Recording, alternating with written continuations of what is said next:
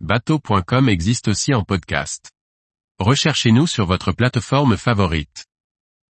Sao Nicolao et Sao Vincente, aperçus de deux îles du Cap Vert aux attraits variés. Par Dominique Montesinos. Sao Nicolao et Sao Vicente font partie du groupe nord-ouest du Cap Vert, appelé Barlavento pour bien indiquer leur position, au vent. Quand Sao Nicolao invite à plonger dans les coutumes et les traditions, Sao Vincente, terre natale de Cesaria Evora et la ville de Mindelo sont une escale musicale et technique recherchée. Il n'est pas rare de rencontrer des vents soutenus dans les îles du Cap Vert. Le trajet entre les îles n'en est que plus rapide. Pour notre grand plaisir, il était agrémenté lors de notre arrivée à Sao Nicolao par un spectacle rare.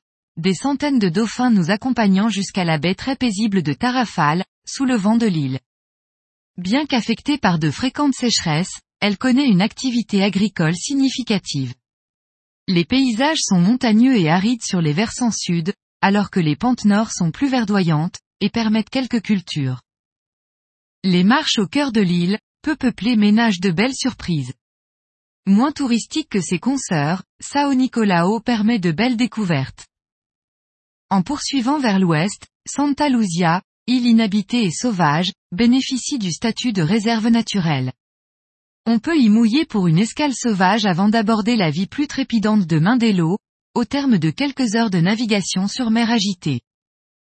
Sao Vincente, situé sur le trajet logique Europe-Caraïbes, voit défiler en permanence bateaux et équipages de tous horizons.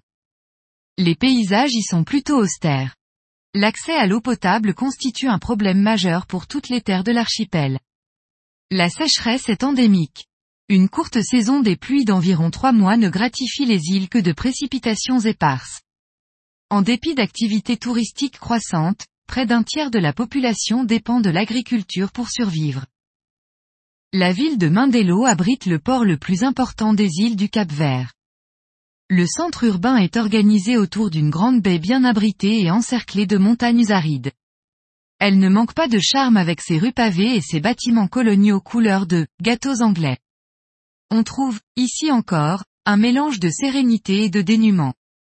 Le tourisme se développe, apportant avec lui un peu d'argent, certes, mais bien peu de bien-être pour le peuple. Mindelo est également le centre culturel de l'archipel où s'expriment nombre d'artistes dans toutes sortes de lieux plus ou moins typiques. Chaque vendredi soir, la musique est omniprésente.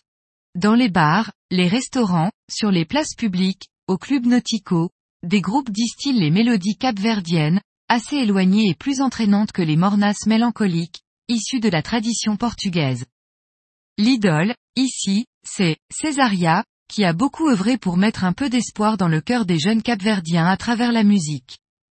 Plaise au ciel que son repos éternel soit accompagné d'accords harmonieux. L'État capverdien conduit plusieurs projets vertueux. Des actions sont menées dans les énergies renouvelables, le dessalement de l'eau de mer ou la réutilisation des eaux usées pour l'agriculture, entre autres. Les problèmes de famine sont aujourd'hui révolus, en partie grâce à l'envoi de fonds, par nombre de concitoyens, émigrés dans des contrées moins dures à vivre et qui partagent leurs revenus avec ceux qui sont restés, au pays.